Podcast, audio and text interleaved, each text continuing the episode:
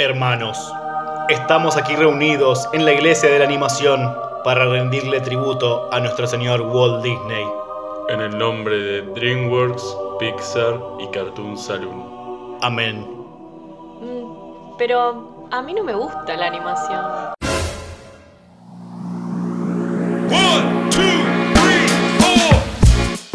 Hola amigos de internet, bienvenidos a un nuevo episodio de No Solo para Cinéfilos. Con esta actuación digna de un Oscar con la que los recibimos, eh, le damos la bienvenida a un episodio de evangelización. En estos episodios, uno de nosotros trae un género que no le gusta tanto. Bueno, puede ser más allá, más allá de un género, puede ser cualquier cosita que no le gusten, como Franco lo trae con los realities. Y en este caso, Nair trajo animación, porque es algo que le cuesta bastante ver. Y nos trajo a a Franco mm, varias consignas para que la podamos ayudar a encontrar algo que quizás sí le guste. Sí, quiero hacer una aclaración. Algunas películas de animación sí veo, llámese Disney, Pixar, pero mm, es un género que me cuesta un montón, un montonazo. ¿Hay alguna razón en específico de por qué te cuesta tanto? Yo creo que desde mi punto de vista lo veo como algo súper infantil y por eso me cuestan tanto las series, por ejemplo, que son animadas pero son para adultos, entonces... mm, Nada, me Como que no te lo terminas de tomar en serio. No, no, como que no me la creo si no hay una persona real.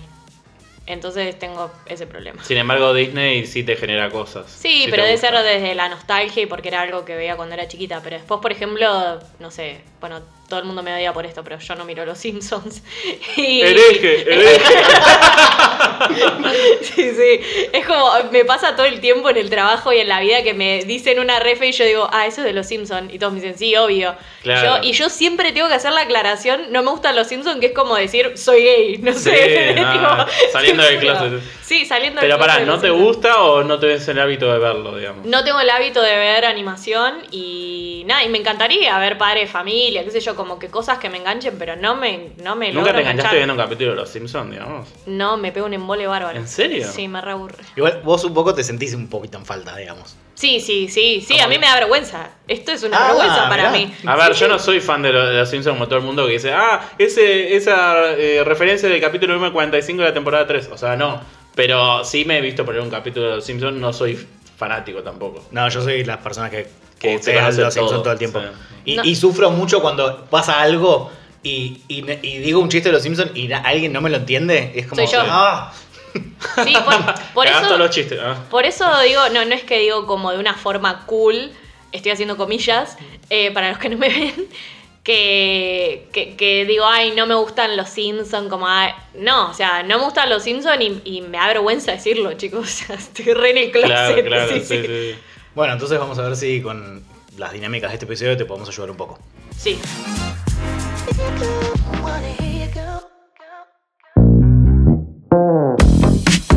Hace un tiempo vi una peli en Netflix que me gustó mucho, que es japonesa y animada, se llama Your Name, que me parece que todos la recomendamos acá, ¿no? ¿La vimos todos? Sí, Sí. muy bueno. Ok, genial, buenísimo. Vayan a verla a Netflix. Me encantó, fue con una de las pocas pelis que me enganché y estaba pensando si tienen alguna peli de animación que sea japonesa o no, que no sea pelotuda. O sea, mi, mi mayor problema es como la infantilización dentro de la animación, que sea una temática adulta o dramática o de familia que me puedan recomendar.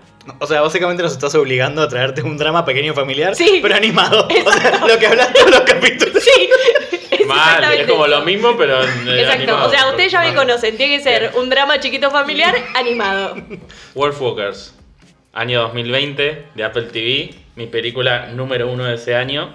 Tampoco fue un año que hubo mucho, o sea, 2020 estuvo eh, muy apagado, pero llegó esta peli a fin de año y fue nada, eh, la verdad que una sorpresa total. De hecho, fue creo que la última película que vi en el año y fue directo al puesto número uno porque me fascinó. Dura una hora y 43 minutos y, o sea, las voces, en realidad el único famoso es John Ben, que es el actor que hace Ned Stark en Game of Thrones, pero después, eh, nada, son todos actores irlandeses porque es una película irlandesa. Es del estudio Cartoon Saloon, que es uno de los pocos estudios que hoy en día sigue haciendo animación en 2D, que es como que sobrevivió.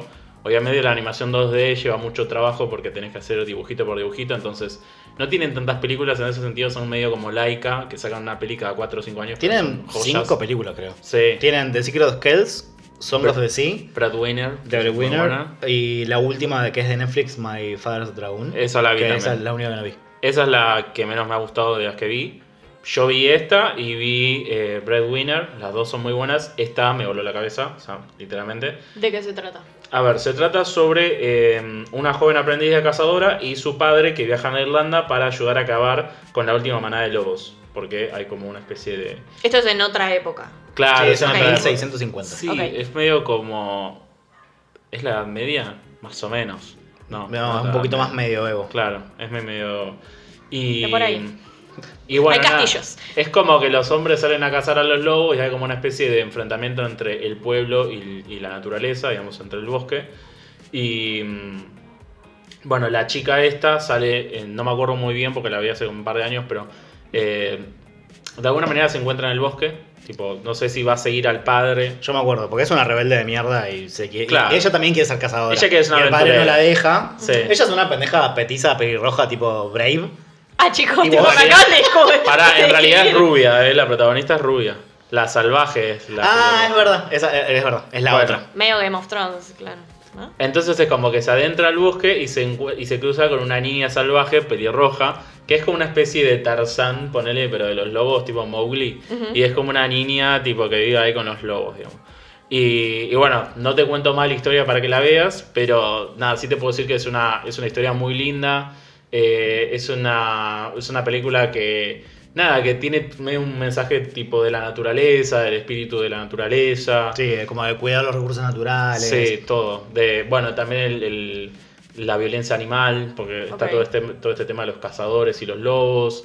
Eh, pero para mí lo, lo mejor de la película, más allá de que la historia funciona, los personajes son lo más, está, o sea, rebalsa de cultura irlandesa. Tipo, ves esa película y te querés ir a Irlanda mañana, por más que esté eh, animada, es todo lo que es el costado eh, artístico, o sea, técnico y artístico, o sea, es impresionante la película. Es literalmente como, como un dibujo que, que se mueve, parece un dibujo tipo hecho a mano, eh, en movimiento, es una locura. El estilo es muy, muy lindo. A mí me llama mucho la atención que está, por ejemplo, ilustrado el color por fuera de las líneas. Claro, como, como que si el personaje está, claro, está delineado y, y el color pasa por afuera.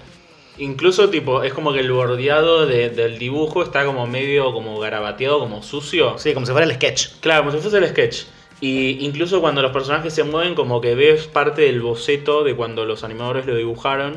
Y le da como, no sé, un feeling re único Es- a la es película. muy hermosa. Y además es como que por momentos juega mucho con, o sea, cuando los personajes se mueven y los espíritus y cómo se estiran las figuras. No sé cómo explicarlo sin que lo veas, digamos. Claro. Sí, Y a mí, ¿sabes que Me gusta mucho la perspectiva de los fondos. Sí, está Los todo visto como, como no sé, desde los arriba, fondos son raro. planos. Claro, son y planos. están vistos como si los vieras como desde un punto panorámico.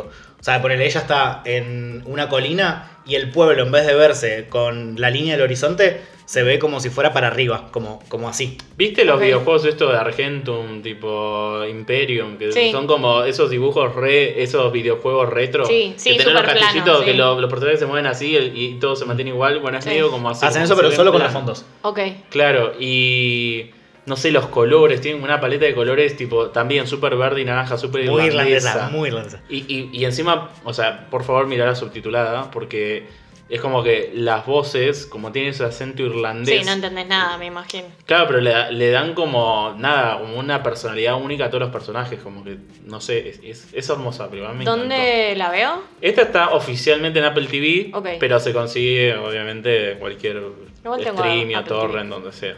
Perfecto. Eh, la verdad que es una y, película y hermosa. me repetís el nombre que no. Wolf Walkers, Wolf como, Walkers. como caminadores de lobos. Ok, perfecto. Sí, no, la recomendamos mucho.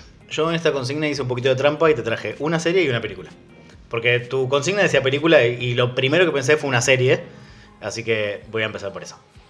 La serie es Undone, que está en Amazon Prime, Undone como de mm, no hecha, de incompleta. Ok. Eh, está en Amazon Prime, tiene dos temporadas de ocho episodios cada una. La primera es del 2019 y la segunda del 2022, o sea, del año pasado. Y los episodios duran menos de 25 minutos, los miras súper rápido. Lo interesante es que está animada por rot- rotoscopía, o sea, que está actuado con actores reales y después el film está pintado de arriba. ¿Es O sea- la historia de una chica y su papá? Sí. Sí. Sí, no la vi, pero sé de cuál me hablas. Sí, y creo que vi. leí tu review. Ah. Así que sí. Yo la vi, está buenísima. sí. ¿Pero vos viste la 2? No vi la segunda temporada, la tengo que ver. Bueno, La historia, le cuento a la gente, es sobre Alma, que es una chica mm, hija de una mexicana y un yankee, o sea, como de familia latina, digamos, de descendencia latina. Es una chica mestiza, digamos. Claro, es una mestiza. Y. mm, El padre serie- lo interpreta Bob Underkirk.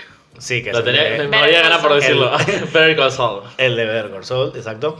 Y la serie empieza cuando ella choca con el auto y cuando se despierta empieza a ver a su padre que estaba muerto hace 20 años. Y obvio la única que lo ve es ella y no entendés por qué ella empieza a ver como esta especie de fantasma. Y al mismo tiempo le empieza a pasar que pierde como la noción del tiempo y el espacio. Como de repente está en el medio de una charla y retrocede tres días atrás eh, y está teniendo una charla con otra persona que no había sucedido en ese lugar. Como que se le empieza a mezclar todo absolutamente y su vida se empieza a volver como muy laberíntica porque ella no sabe controlar este poder y al mismo tiempo el fantasma del padre, tipo, la, la- básicamente la acosa todo el tiempo. Igual aclaremos que no es de terror. No, no, no. suena algo Es de un terror, drama, pero sí. es, un drama familiar. Sí, drama Es un drama familiar. familiar. Y es como tiene un poco de ciencia ficción por esto de los viajes, así, en el tiempo. Exacto. Y mm, nada, el, el- el padre todo el tiempo la. ¿Cómo se dice? La incentiva a que averigüe sobre su muerte, porque el papá se murió cuando ella era chica en circunstancias medio raras y ella intenta aprender a controlar este poder para poder averiguar qué le pasó al padre. Eh, es una serie como súper rara, pero te enganchas rápido. Si, si los primeros dos capítulos que son cortitos te enganchas, tipo, te va a funcionar. Y lo que tiene es que la segunda temporada tiene un giro muy interesante y se vuelve mucho menos fantasía o ciencia ficción y mucho más drama familiar. Bueno, yendo. Como, eh, la segunda es tipo medio una novela mexicana, pero, pero con un twist ahí copado. Eh, lo que sí te recomiendo si la mirás es que entre la 1 y la 2 te tomes una pausa. Ok, Tipo, no la, no, no la binge watches, digamos, básicamente. perfecto. Así que nada, la recomiendo mucho. Y la película de la que te quería contar es Anomaliza, que es una película del 2015. ¿La viste? No la vi, pero sé. O sea, es que lo que me pasa con la animación es que muchos títulos los conozco, Los pero ubicás. nunca los vi, claro. Claro. Claro, te llama la atención, pero por ahí no Sí. lo suficiente para darle play. Exacto. Alta peli esa, ¿eh? alta peli. Eh, bueno, es una película del 2015. No está en ninguna plataforma. eh, dura una hora y media. Y está dirigida y escrita por Charlie Kaufman. Que yo lo amo muchísimo. Y lo conocemos por El Eterno Resplandor de una mente sin recuerdo. Eh, de Being John Malkovich. El Adón de Orquídeas. I'm Thinking of Ending Things. O sea, es una persona que está totalmente trastornada y, y- Claramente. y, mm, retorcido. Hace películas extrañas, Es- pero es- muy, muy profundas e interesantes. pero muy buenas. O sea, Sí. yo te diría que varias de mis películas pre- preferidas, él está atrás. Y la peli es muy particular porque la sinopsis es, el protagonista es un vendedor, no, no es un vendedor, es un experto en atención al cliente, como esta gente que eh, escribe como manuales, digamos, y escribe un libro y viaja a un hotel a presentarlo. Y lo particular es que él a todas las personas las ve exactamente iguales. O sea, él ve a su mujer, a su hijo, al vecino, a todos con la cara de un hombre blanco, Como men. Claro, como, Claro, como si fuera men. como men. Como si fuera men, y, pero a todos les escucha la misma voz. Ay, O sea, no. él habla con su mujer y escucha tipo la voz de un chabón. Habla Pero- con su mamá y escucha la voz de un tipo. ¿Pero es porque tiene un problema en el cerebro? No. Eh, Lo que te representa eso es que el tipo está totalmente apático con el mundo, como que nada le Ah. llama la atención, está tipo desconectado, como Ok. en un estado de depresión terrible. Y bueno, él está en este hotel y conoce, de repente escucha la voz de alguien diferente, de una chica, que la interpreta Jennifer Jason Lee, que es la mamá típica Sí. de la serie de Netflix. Bueno, y de repente la, ve, la escucha y la ve ella y la ve diferente y la escucha otra voz. Y pasan todo ese fin de semana juntos en el hotel. Y bueno, ahí sí la historia no te la voy a spoilear. Pero me parece una peli muy Charlie Kaufman. O sea, como retorcida, como súper madura. eh, Esto de, de la, de la depresión y la apatía. Me parece que te, va- te va a súper gustar. Aparte es Como- cortita. Medio filosófica, digamos. No, es más... eh, Perdidos en Tokio. Ok, sí. Como gente en una. Sí. Introspectiva. Como muy introspectiva. Y, como y que además gente- no es en stop motion o imita el estilo de stop motion. Pero parece Yo creo estilo- que está en stop motion. Claro, está en stop motion. O sea, eh, o sea, visualmente también es muy única y muy Es, original. es re perturbadora visualmente. Sí, o sea, sí, es no te da miedo, pero te. como que te. Los personajes genera- parecen de plastilina. Sí, te genera un poquito de Son raros, pero es como que te hipnotiza la película. Sí, está muy buena, a mí me re gustó. Bueno. Ah, y eso es re adulta, o sea, para nada para niños. Es animación para adultos, así. ¿Sabes a qué se parece el estilo? A Your House, la de Netflix.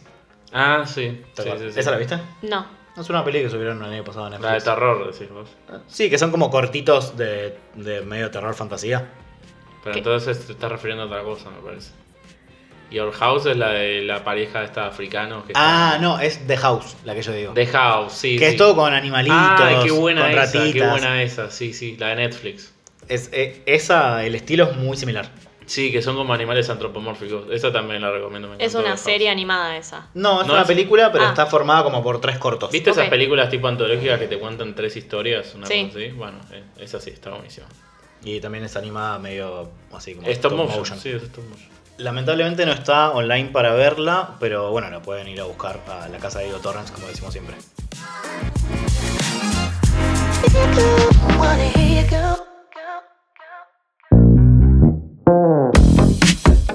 Algunos años vi Dead Note gracias a mi hermano.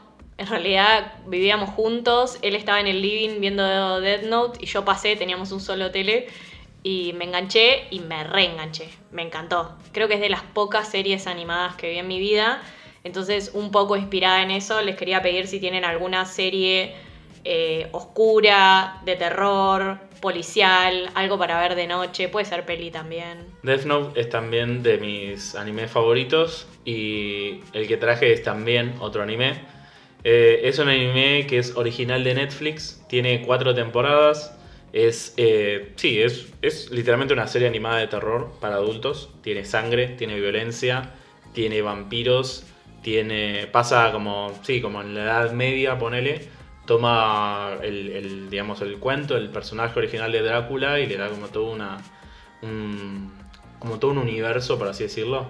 Eh, está a su vez basada en un videojuego retro de 1989. O sea, vos ves el videojuego y nada que ver con, que la serie. Ah, mira. Y yo obviamente el videojuego no lo jugué, pero sí. bueno, es como un dato que tiro. Yo lo jugué. Eh, obviamente estoy hablando de Castlevania. Castlevania. eh, que bueno, como dije, es una serie que eh, duró de 2017 a 2021. Terminó el año pasado, no el año anterior. Y nada, la verdad que la vi porque me la crucé la primera temporada en su momento. Tenía cuatro episodios, nada más la primera, temporada tiene solo cuatro episodios. Le di play y el primer capítulo es lo más. O sea, el primer capítulo funciona como un tremendo eh, prólogo para todo lo que va a ser la serie. O sea, la historia arranca así.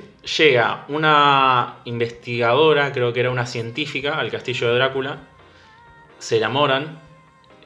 Pasan los años. A ella la, eh, la declaran bruja. Porque obviamente en aquel entonces, si una mujer sabía de ciencia o era científica, eh, era una bruja. La prenden fuego, la queman. Literalmente vos ves todo. O sea, así como duro que suena es la serie. Drácula se entera de esto y cuando se entera de esto eh, convoca como un ejército de demonios a que destruyan el planeta. Entonces vos ves... Al tipo- planeta, tranqui, no el, El planeta. pueblo, el planeta. El chabón le se calentó. mujer, está bien. El chabón se calentó y dijo, a la mierda la humanidad. Todo por la gorda. Se van, se van todos al carajo y nada, y aparecen como unos demonios que son unas criaturas, empiezan a matarlos a todos, toda una masacre tremenda y ese es como el prólogo, títulos y arranca la serie. El protagonista se llama Trevor Belmont y viene como de una familia de cazadores de vampiros, digamos. Y se alía con una maga que se llama Saifa Belnades y el hijo de Drácula que se llama Adrian Alcourt Tapes. O sea, al final de la primera temporada se alían con el hijo de Drácula y ahí es como que arranca la historia. O sea, la primera temporada toda funciona como un prólogo en la cual se van conociendo los personajes. digamos. Y son cuatro capítulos, entonces lo ves al toque. Y son capítulos tipo de 20 minutos. Y a partir de la segunda temporada, ahí arranca la historia, introducen nuevos vampiros. Eh, nada, es como una serie que tiene eh, escenas de acción que son como súper dinámicas. eh, mucha pelea, mucha sangre, mucha mitología, mucha edad media. Incluso tiene un costado medio Game of Thrones, tipo como de, de intriga. O sea, no todos los personajes son luchadores, no es que en todos los capítulos tenés lucha.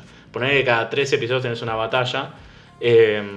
Así que nada, a mí la verdad que me encantó. O sea, literalmente es una serie para adultos, anime, tipo todo. Eh, así que nada. esa Es forma- anime est- estilo japonés. Es estilo japonés, pero creo que no está hecha en, digamos, en, en Japón. No, no, es de Estados Unidos. O sea, claro, como que toman el estilo anime para, para los, el diseño de personajes y, y el lenguaje visual de la serie, pero pero en realidad no es un anime, digamos. Si querés algo oscuro y policial, yo te traje una película retorcida japonesa que es del año 97 y se llama Perfect Blue.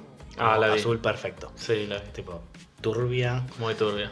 Eh, datito, en esta película está inspirado el cisne negro. Oh, yendo. Eh, o sea, como que te puedes imaginar un poquito por. Pero por tiene que ver con, con la historia de Cisne Negro. Tiene que ver. Mira, te cuento la sinopsis y te vas a dar cuenta por dónde viene.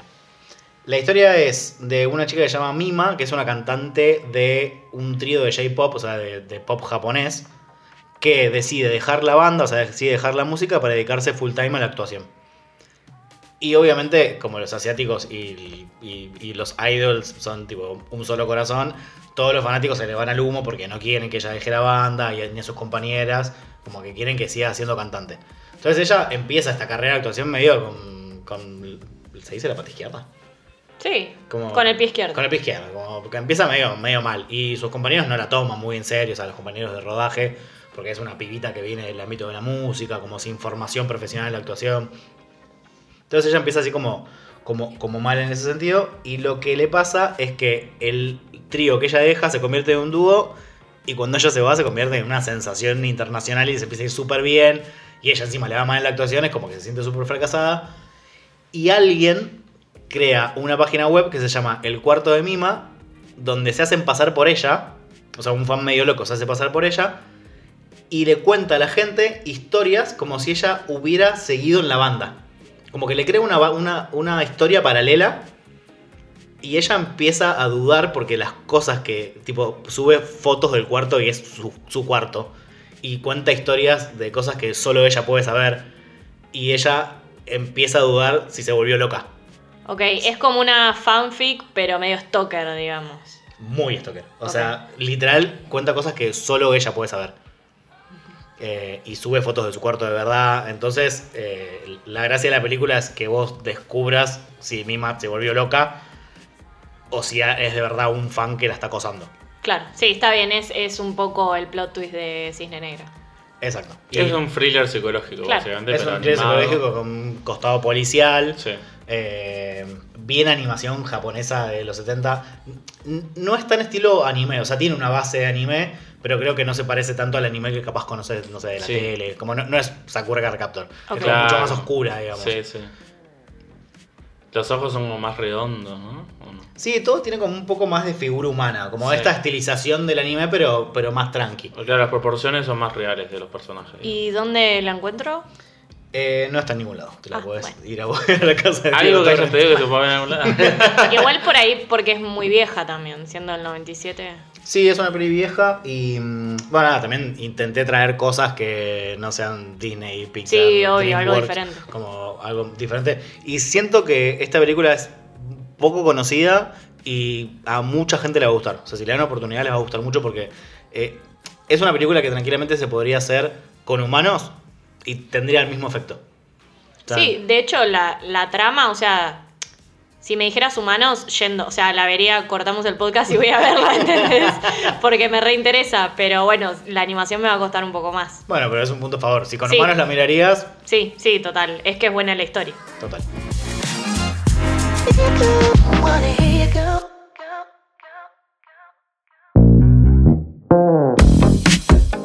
Otra de las cosas que me da mucha vergüenza admitir, y ahora las, se las estoy admitiendo a todo el mundo que nos esté escuchando, es nunca vi una película de Miyazaki. Así que necesito... Hereje, hereje. Sí. Seguía. Pero, pero en japonés le gritaba. tatami, tatami. Está bien, se lo Ok, motomami. pollo teriyaki. Bueno, y necesito saber por dónde arrancar, o sea, cómo arranco a ver algo de Miyazaki o de Estudio Ghibli. No sé, necesito que me den recomendaciones. A ver, hay dos. Porque, o sea, yo traje dos. Hay una que es por dónde te recomiendo que arranques. Hay otra que es una película de Miyazaki que me encanta, que te recomienda a vos y a la gente, porque es buenísima. La película por la cual te recomiendo que arranques es la película por la cual arranca todo el mundo, que es El viaje de Chihiro. Porque es como la película más clásica, la mejor, la que todo el mundo conoce las referencias. Me parece que es una que te, va a gustar porque si bien obviamente es para toda la familia, tiene como todo un costado súper interesante. Eh, es medio un clásico, pero bueno, voy a contar un poco a grandes rasgos de qué va, por si alguien, no sé, despistado no la vio, pero bueno, es como, si viste algo de Ghibli, lo más probable es que haya visto esta. Trata sobre una niña que se está en auto con sus padres, está yendo de viaje y luego atravesar como un túnel, llegan como a una especie de mundo eh, fantástico, extraño. Eh, cuando empiezan a recorrer la ciudad se dan cuenta que no hay nadie, que está todo vacío y los padres se cruzan con un restaurante donde había mucha comida y empiezan a comer, a comer, a comer y se transforman en unos cerdos. Entonces, pero literalmente cerdo, no es tipo unos chanchitos como la Disney, no, tipo cerdo así, todo, el animal de la, el animal de la granja, digamos. Ella como que se asusta y empiezan a caer, no me acuerdo si empiezan a caer personas y ella como se aleja, Empiezan a caer espíritus. empiezan a caer espíritus. Y ahí ella como que empieza a correr y bueno, y ahí arranca la película, digamos. Es como una especie de Alicia en el País de las Maravillas, Ok. pero Japonesa. japonesa básicamente. Toma como el mismo concepto. Eh, y la verdad que es una peli como súper interesante y tiene un montón de trasfondos. O sea, es una peli para ver, analizar, volver a ver, ver análisis. O sea, si buscas en YouTube análisis de Chihiro hay un millón de, de teorías y de, y de, eh, nada, de, digamos, eh, interpretaciones. de Sí, esto que decís de los chanchos me hace acordar un poco a Rebelión en la Granja, ¿viste? De Orwell. Sí, Ubican el libro. Sí, güey, fan. Que, que es como una metáfora, digo, lo- claro. no es casual que los chanchos sean tal, porque cada uno tenía como una afiliación política, digamos, en, Sí. en la Rebelión de la Granja. Bueno, y nada, y es como que Chihiro obviamente se va cruzando con un montón de, de espíritus distintos que representan distintas cosas. Eh, nada, la verdad que es una peli que, bueno, a nivel animación es espectacular, como todo lo que hace ese estudio, pero también a nivel historia y trasfondo y todo es como súper interesante. Y es como un clásico, para mí es como, bueno, si vas a arrancar, arranca por ahí. A mí me metió en el mundo Ghibli un exnovio mío que se llama Gastón, que no sé si escucha el podcast, me parece que sí, porque me sigue. Hola, Gastón. Pero Gastón. Eh, no, porque tipo, siempre me dice que viene las recomendaciones, pero no sé si escucha el podcast, igual le mandamos un saludo. Y mm, empezamos por el viaje de Chihiro. O sea, él ya había visto muchas y me dijo, tipo, tenés que ver esta película, no sé qué. Y la primera vez que la vi, no entendí una mierda. Pero, o sea, me- ¿viste cómo te quedas como, ¿qué? O sea, no.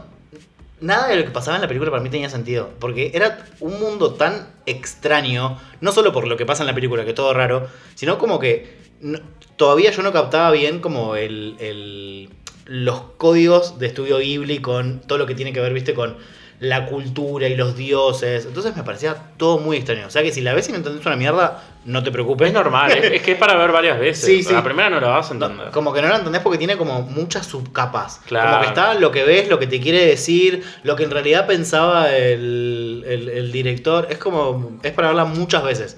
Es medio como el principito japonés. Y digamos. además medio que cada escena tiene como su mensaje, tipo la escena de los baños tiene como su idea y su mensaje, la escena del tren tiene como su idea, como que cada escena como... O sea, si bien todo engloba una idea, es como que tiene muchas ideas dentro de sí misma. O sea, sí, en realidad la película más simple, digamos, es el Mi amigo Totoro, pero Claro. vos dijiste que no querías películas infantiles y esa es la más infantil de todas. Sí. Tipo Kiki, la aprendí de bruja también. O sea, es re simple, es una peli linda. Pero bueno, o sea, esas pelis también son buenas, también las recomendamos. Pero, eh, bueno, nada, o sea, prepárense para algo infantil, porque para chicos eso. o sea. Sí, yo creo que si algunas veces ves esas películas, ya tenés que estar como amigada con el género comedia. eh, con el género de animación. Ok. Como que ya en- entraste por el más drama familiar, por lo que te gusta a vos. Y si lograste que te guste, podés ir a, a tipo a Totoro a, o a Claro. Kiki. Porque son películas re lindas. O Ponyo. Ponyo es una película Ponyo hermosa. también, sí. Ponyo es un poquito más compleja porque las otras. Es como una adaptación de la sirenita, pero asiática. Es hermosa esa película. Pero bueno, vamos a la película entonces. eh, toda la introducción. No, la segunda película entonces que traje es El viento se levanta. eh, dura 125 minutos, está en Netflix. Esta fue la última película que dirigió Miyazaki antes de retirarse. De hecho, este año vuelve. Medio como que ese retiro no fue 100% porque Los ahora nocheros. vuelve. Claro. Los chachaleros. Pero bueno, poner que en aquel entonces fue su retiro. Y bueno, algo que está muy presente en todas las películas de Miyazaki, y te vas a dar cuenta cuando las empiezas a ver, es el tema de la aviación, de los aviones. Están presentes en todas las películas porque el tipo está como medio obsesionado. Le encantan los aviones, le encanta la aviación, le encanta el volar, el ser libre, los, los cielos, tipo los atardeceres. En todas las películas tenés tomas de aviones, está lleno. Esta película es una biopic animada, eso es lo más loco, de Hiro... Hi- perdón, tengo el nombre acá. Hiro Horikoshi, que es uno de los prestigiosos diseñadores aeronáuticos más grandes de la historia, digamos. Y eh, bueno, él es un joven que eh, al principio de la película él soñaba con volar, pero él usa anteojos, tiene como un defecto visual. Entonces, como no puede eh, volar, básicamente, y su obsesión con los aviones sigue presente, empieza a diseñar aviones. En 1927 se une a la división aeronáutica de una compañía de ingeniería y ahí se dan cuenta de su talento y lo contratan y el tipo se empieza a hacer muy famoso, lo empiezan a contratar un montón de cosas. Y lo interesante que tiene esta película es que al mismo tiempo que te cuenta la vida del tipo, también va, digamos, va re- eh, o sea, todo esto sucede en un contexto de una época muy difícil en Japón, porque eran los inicios de la Segunda Guerra Mundial, era también la época de la Gran Depresión, de la epidemia de la tuberculosis Bueno, y el terremoto de Kanto de 1923. Bueno. o sea, todo, Todo eso pasa en la película. qué lindo momento para estar en Japón, realmente. Hay vacaciones en A esa ver, época. la escena del terremoto es espectacular. Porque encima está muy bien hecho. O sea, yo ahora te cuento qué va a pasar. Y de alguna manera, no es, no es como un spoiler, pero. Porque mientras ves la película es como re inesperado. O sea, es una escena re normal que está pasando cualquier cosa y de la nada se va toda la mierda, caos total, ves gente muriendo, un desastre. Y vos te quedás como en shock, porque no puedes creer lo que estás viendo. Y, y eso es como interesante de la película, o sea, que hace como, como que te, te pone muy bien en la época para ser animada, es como que lo vivís a carne propia, digamos, todo lo que le pasa al tipo, digamos. Y a su vez también te transmite mucho esta pasión que tiene el tipo por el mundo de la aviación, del- de los cielos y el volar. Eh, también tiene una historia de amor, es, eh, es como un montón de cosas, ¿viste? Las típicas biopics, tipo que te cuentan toda la vida de la persona y, y es como todo súper épico y emocionante. Bueno, todo eso pero animado. Y nada, la verdad es una película que cuando la vi me, o sea, me, me encantó, me pareció una joya, literal. ¿Y por qué pensaste, por qué me dijiste primero la otra, que es como más general, como para arrancar, y después me dijiste, pero a vos te recomiendo esta?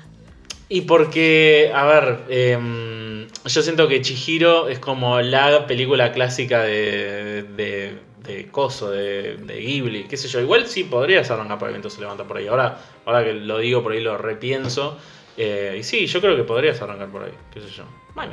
No sé, ¿vos la viste, el viento se levanta? Yo, hay dos películas de Miyazaki que no vi, solamente dos, y son Porco Rosso y esta. Son las únicas que. Mirá vos. Y las dos son aviones. Porco Rosso es- Porco Rosso es un cerdo aviador. Era otra de las opciones que tenía para traer, porque también es de las pelis más maduras de, de Ghibli, sin duda. sí. Eh, bueno. Para mí lo que pasa es que el viaje de Chihiro es como el máximo exponente. Mm. Eh, Es lo más conocido de, de Ghibli también. sí, pero también siento que es lo que más condensa todo lo que es Ghibli y todo lo que es Miyazaki en una película. Es como un concentrado de, de Miyazaki. Eh, entonces me parece una muy buena opción para, para entrar. Yo en cambio traje otra. Eh, para mí deberías empezar con La Princesa Mononoke. Que es del 97, está en Netflix. Todas las películas de Miyazaki están en Netflix. Sí, todos. Eh, la subieron hace uno o dos años. Y dura dos horas y cuarto. Y para mí te va a gustar un poco más porque tiene esto un poco más bélico y mujeres como más empoderadas. No te voy a decir que es una peli feminista porque ni en pedo, pero considerando la época que se hizo, es como sí. muy feminista para la época. Hasta podríamos trazar un paralelismo con Wolf Walkers, con esto de la naturaleza. Y una persona criada por los lobos, literal. Sí, literal. Bueno, y la historia es así. Está ambientada en Japón entre el 1300 y el 1500. El protagonista es un chico que se que es el último príncipe de su pueblo.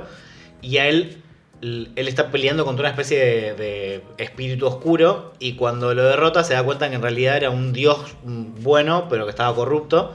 Y por matarlo le cae una maldición que lo hace muy poderoso, pero que mientras él más se enoja, más poder tiene, pero lo va matando. O sea, tarde o temprano él se va a morir.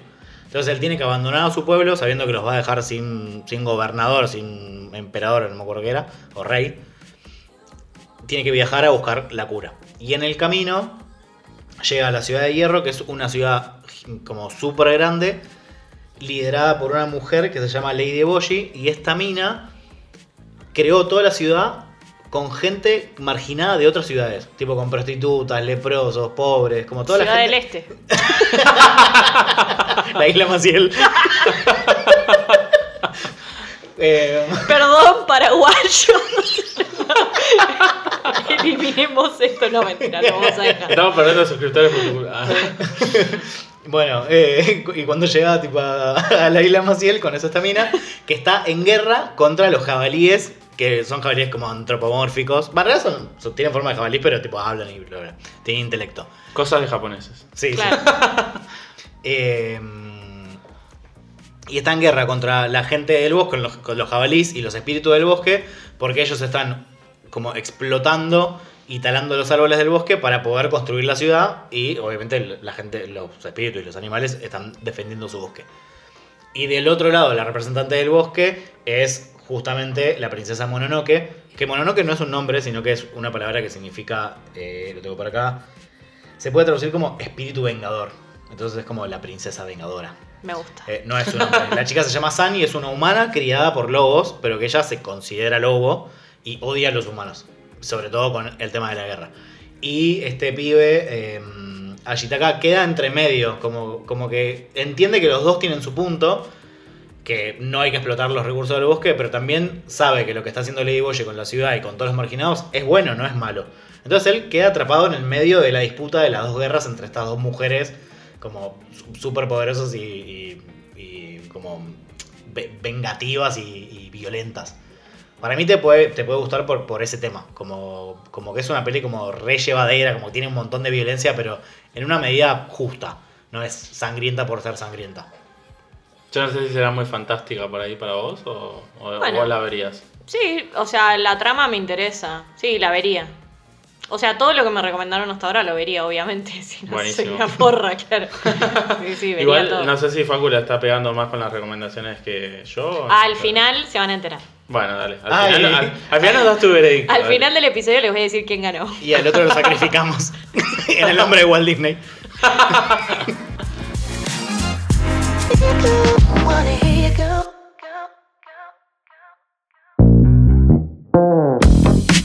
La última consigna es muy específica.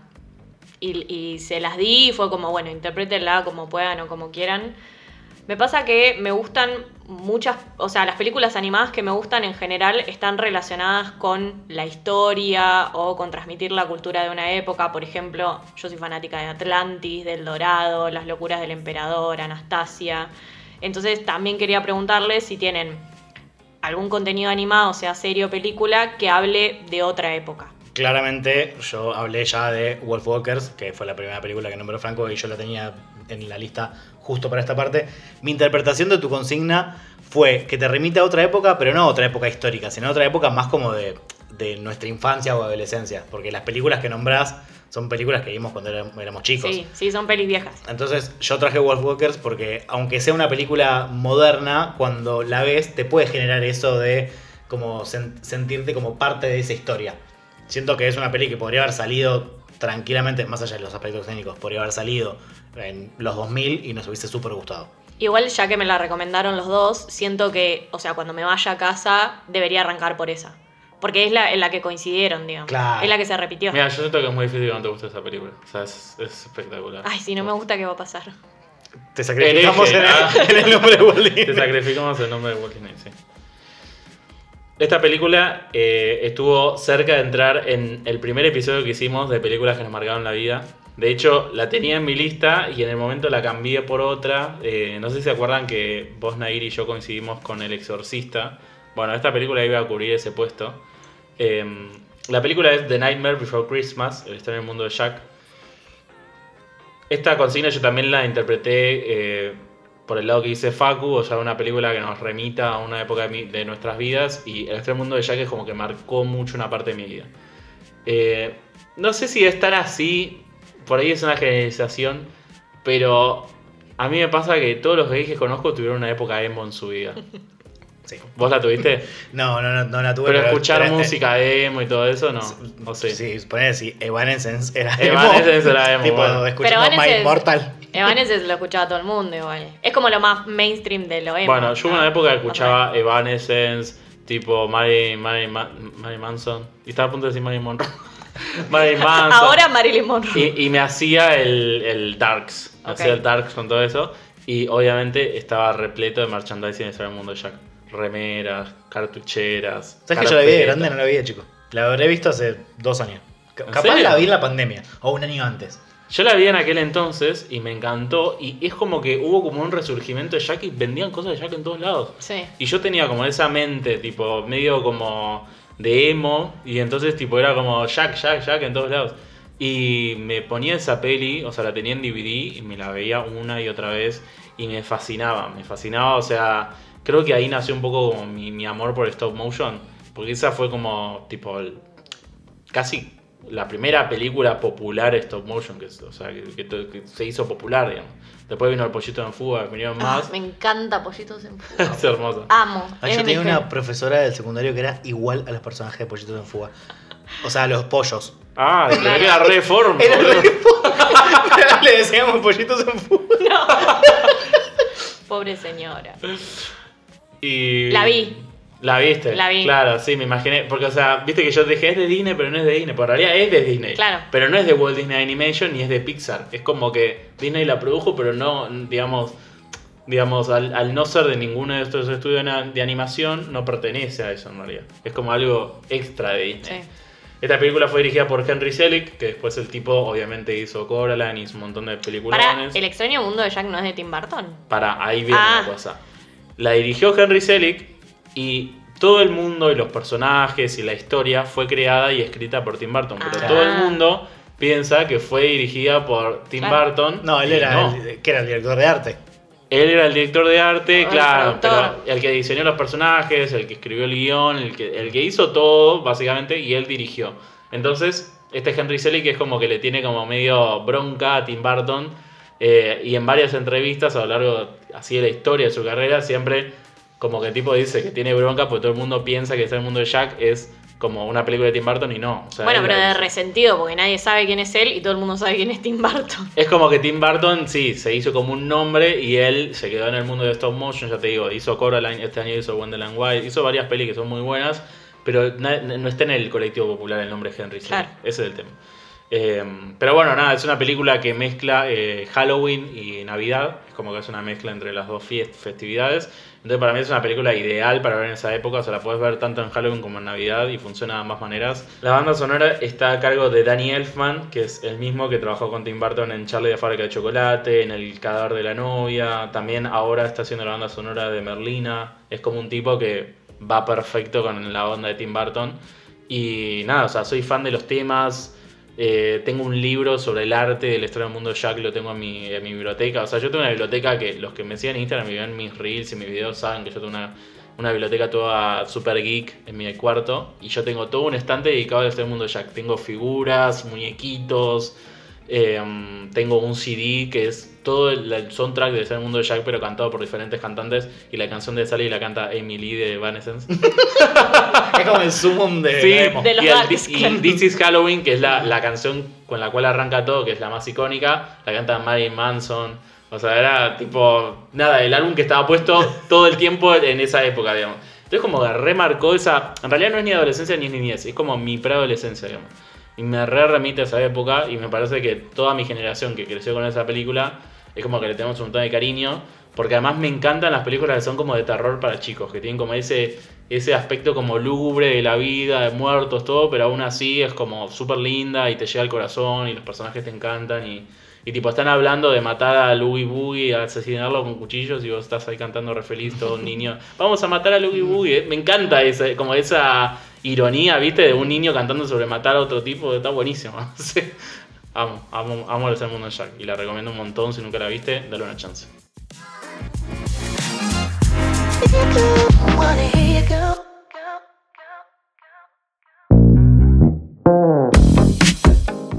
Esta es una secta que convoca a mucha gente. Y ustedes hicieron la convocatoria a través de sus Instagrams. Entonces, eh, la gente, sus seguidores, les mandaron recomendaciones. Va, en realidad van a ser recomendaciones para mí. Son para vos. Yo por lo menos puse. ¿Qué le recomendarían a alguien que no le gusta la animación? Claro, bueno. serie. O sea, Nair. Sí. La mía fue, me parece fue para cualquier lado, porque dije, ¿cuál es tu serie o película animada favorita? Bueno, Más igual general. está bien, no está mal. Sí. Sí. Yo lo que quiero aclarar es que voy a saltear todos los comentarios de películas de Disney, de Pixar, DreamWorks, porque dijiste que ya las viste, que te gustan, así que Sí, y por- también para no hablar siempre de, de lo más Sí, de lo mainstream. mainstream, Exacto. Ellas las únicas. Algo que se repitió mu- muchísimo en las respuestas que ustedes me mandaron, que me alegro un montón porque es mi serie animada de la historia, o sea, es como mi serie animada tipo que está ahí arriba. Y obviamente eh, hablo de Avatar, la leyenda de Aang, que de hecho estuvo muy cerca de ponerla en esta lista.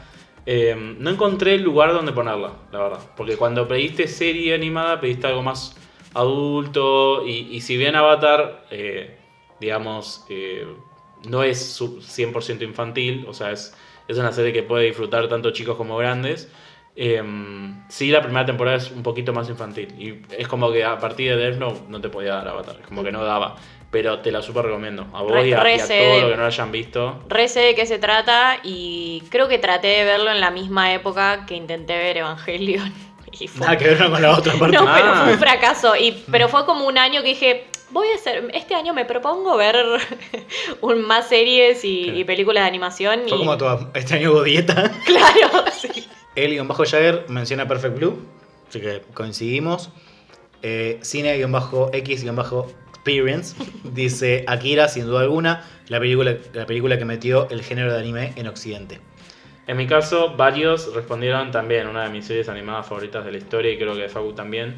Bojack Horseman, humor ácido, absurdo, zarpado y reflexiones súper profundas de la vida. Tiene todo, Alejandro Belleira. Y después Emi 440 puso Bojack Horseman porque la simpleza de animación daba lugar a la complejidad de los personajes. Re, re intenté verla porque Facu me hinchó tanto las pelotas que, que la- porque me dijo, te va a evangelizar". encantar, es, es la serie para vos. Es que yo estoy 200 millones por ciento seguro, o sea, el número que tiré, ¿eh? Eh, que una vez que vos ingresas al mundo de la animación, vos ya te va a volar la cabeza. O sea, una vez que, que, Claro. que puedas superar la barrera de que son dibujos, te va a volar la cabeza porque Bojack eh, es una serie que la llevas a humanos y es de las mejores series que existen. A ver, el primer episodio me encantó, pero me gusta mucho la historia, pero me cuesta mucho el dibujo de, de Bojack. Por no eso, sé. cuando, cuando superes esa barrera, Sí. que la- solo la Claro. podés superar metiéndote en otras Claro. cosas. eh, Una vez que te acostumbres a ver cosas eh, animadas, ahí ya le vas a poner a Bojack. Sí, tal cual, como dice él. Mira, justamente Martín Osom dice que nos escucha desde Uruguay, le mandamos un saludo. Eh, esta seguro va a ser popular la respuesta, pero Boya Horman es un remil serión. Después, películas LGBTIQ, dice Flea, aborda migración, sexualidad, coming of age, Afganistán y es un documental. Muy bueno, sí. Y Jessica Dunker dice Coraline, que no sé si la viste. Sí, la vi, Coraline. Ah, yo amo Coraline y aparte leí el libro y es buenísimo. La vi varias veces. De hecho, me gustó más el libro que la película. José Saludable dice La tumba de las luciérnagas, una de las más desgarradoras de las películas que he visto. Hablando de Miyazaki y Ghibli, esta es una película de Ghibli, Pero no de Miyazaki. no es de Miyazaki, pero bueno, es de Estudios Ghibli. Em, nada, es una película que tipo la ves y te vas a llorar la vida, es como súper triste. Em, una vez que te metas en el mundo de Ghibli, eh, dale una chance porque es un peliculón, eso sí, prepárate unas carelinas ahí, ahí cerca porque... ¿Sabes que no la vi porque le tengo miedo? O sea, como que- No, no te hace mierda. Tipo, por eso. Como que Te no, hace no me quiero destruir el alma de esa manera, ya bastante Mira, roto. para que se den una idea, les voy a contar. Es tipo un, un hermano con su nenita que en el medio de una guerra básicamente quedan eh, vagabundos y No. tienen que vivir en la calle. Ahora me dice que tiene un perro boludo y ya listo, ya me termina de suicidar. Depresión nipona. No, Claro. no, es, es terrible, pero es excelente, o sea, eso es innegable. Bueno, Eduardo Romero 7455 dice también la, la tumba de las luciérnagas. Y Mercurio Libros dice Over the Garden Wall, que es una serie recortita, vos la viste. La ¿no? amo. Eh, Es Amo. preciosa, pero tenés que superar la barrera de la animación eh, y lo infantil. Claro. Porque es una serie como re profunda, pero es muy infantil. O sea, es, es, es como que está hecha para nenes, pero la disfrutan los adultos. Exactamente. Es, claro, es una serie que, sí, tal cual. O sea, vos la ves y te vas a dar cuenta que tiene como un tono infantil, pero vas a ver que es mucho más profunda de lo que parece. Y es muy hermosa como está dibujada y es re cortita. Debe tener, ¿cuántos? ¿Seis capítulos? Sí, re. Es Se la como ves en un súper cortita. Esa, eh, si, no tengo- si no me equivoco, creo que está en HBO Max. Y por último, Menta Fuerte dice Your Name, que vos la mencionaste al principio Sí. de este episodio, que está en Netflix y es un peliculón. Con esa sí Un que película. lloré. ¿eh? Y a mí me cuesta mucho conectar con la animación porque no veo personas, pero con Your Name debe ser de las pocas animaciones. Bueno, con Pixar obvio todo el mundo llora, pero así, digo, a- anime, anime, lloré mucho. Perdón, pero ¿no lloraste con Toy Story 3? Sí, obvio, no, por eso te Ah. digo, Pixar, Disney, todo el mundo, con Coco lloramos todos, o sea, si no lloraste con Coco no te corre sangre por la Gracias, vena. pero-. Esa frase. ¿no? Pero, pero todo lo que es animación por fuera de Pixar y Disney, ahí sí me cuesta mucho conectar. Y con Your Name sí pude conectar y lloré. Pará, en, en Toy Story 3, ¿en qué parte lloraste? ¿En la parte que se están por morir en el fuego? Sí.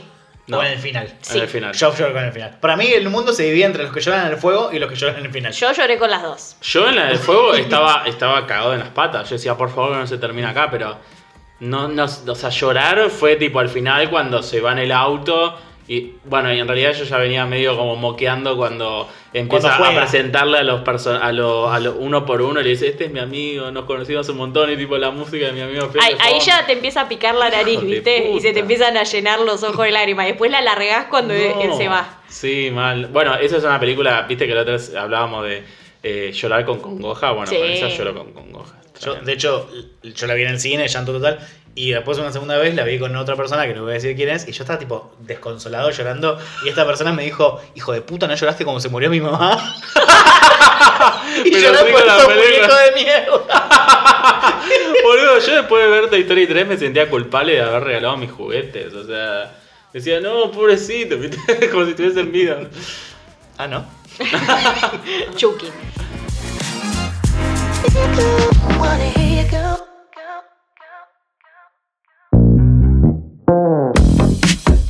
Hacemos un repasito rápido por todas las series y películas que nombraron y en qué plataformas están. Dale. Bueno, Wolf Walkers está en Apple TV. Undone, que es una serie, está en Amazon Prime. Anomaliza, que es una peli, no está en ningún lado, así que la van a tener que descargar. Castlevania en Netflix. Perfect Blue tampoco está en ningún lado, así que de nuevo la casa de Evo Torrents. El viaje de Chihiro, El viento se levanta, La princesa Mononoke, todas están en Netflix. Y El extraño mundo de Jack está en Disney Plus. Les prometí que iba a haber un ganador, porque yo sé que a vos, Facu, te gusta la competencia. Si no hay un eliminado por capítulo, a mí no me sirve. Facu quiere ganar, o sea, como que le quiere decir Facu ganaste, pero para que no hinche los huevos. Como como- el con Dio ahí. Sí, Tipo, no, como- a nadie hable de. Como Igual buen hijo único. Para los oyentes que no lo sepan, igual Facu y Nadir ya son amigos de antes. Así que imagino que Facu tiene un poco más de idea de qué es lo que te gusta a vos que yo. Pero sí, bueno. a ver. igual, a ver, plot twist. Es un empate. Re serio? pelotuda, Facu me odia. Ay, nadie murió.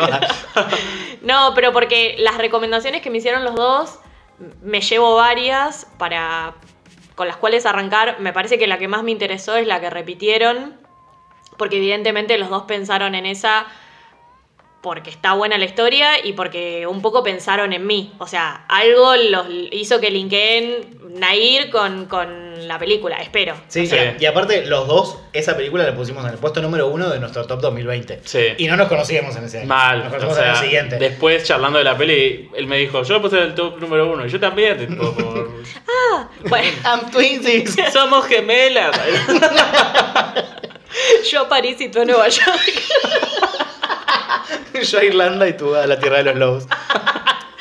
Bueno, sí, voy a arrancar por esa. Y después me parece, lo único que es un poco polémico es que me parece que para lo que es Estudio Ghibli voy a arrancar por la princesa Mononoke. Ah, ¿sí? Porque, y, pero porque la otra, mm, ¿cómo se llama la que el viento se levanta. No, el viento se levanta, No, no. el la- viaje de Chihiro. El viaje de Chihiro me parece que va a ser un pedo mental que no voy a poder llegar intelectualmente ser. a eso. Sí, o sí, sea, sí, puede ser. Por ahí es muy complejo como para arrancar por ahí. Por eso, Claro. pri- primero la princesa Mononoke y si lo, lo- lo puedo deglutir, voy a llegar a- al viaje de Chihiro. Dale. Y después el resto me encantaron, así que nada, lo súper felicito. Aplausos. Gracias. Eh, Nadie muere en la hoguera del señor Walt Disney. Sí, ahora hay que ver si, si lo logran, digo, si las recomendaciones estuvieron buenas. Cada si entras a la secta. Sí entro, sí. Vamos a ver. One, two, three, four. Esto fue todo por hoy, amigos de internet. Esperamos que les haya gustado este episodio. Y sobre todo, si no les gusta la animación, que puedan entrar a la secta. Y si ya estaban en la secta, que se lleven algunos títulos que quizás no conocían o que capaz ya conocían, pero todavía no los vieron.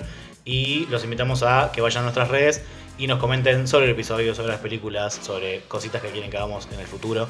Son súper bienvenidos todas las recomendaciones, críticas, sugerencias. Mi nombre es Facundo Mele, me encuentran en Instagram como arroba melenístico.reviews. Yo soy Nair Schumacher, me encuentran como arroba Nair Schumacher en Instagram. Y yo soy Franco y me encuentran como arroba rincón.cinefilo. No se olviden de darnos clic a la campanita, de ponernos 5 estrellas. Pueden poner las que quieran, pero Nair los está obligando a poner 5, porque Sí. es lo que corresponde. Para Sí. entrar a la secta tienen que poner 5. Claro, y traer dos amigos. Era una estafa Era una- piramidal. bueno, muchas gracias por escucharnos y nos vemos en el próximo episodio.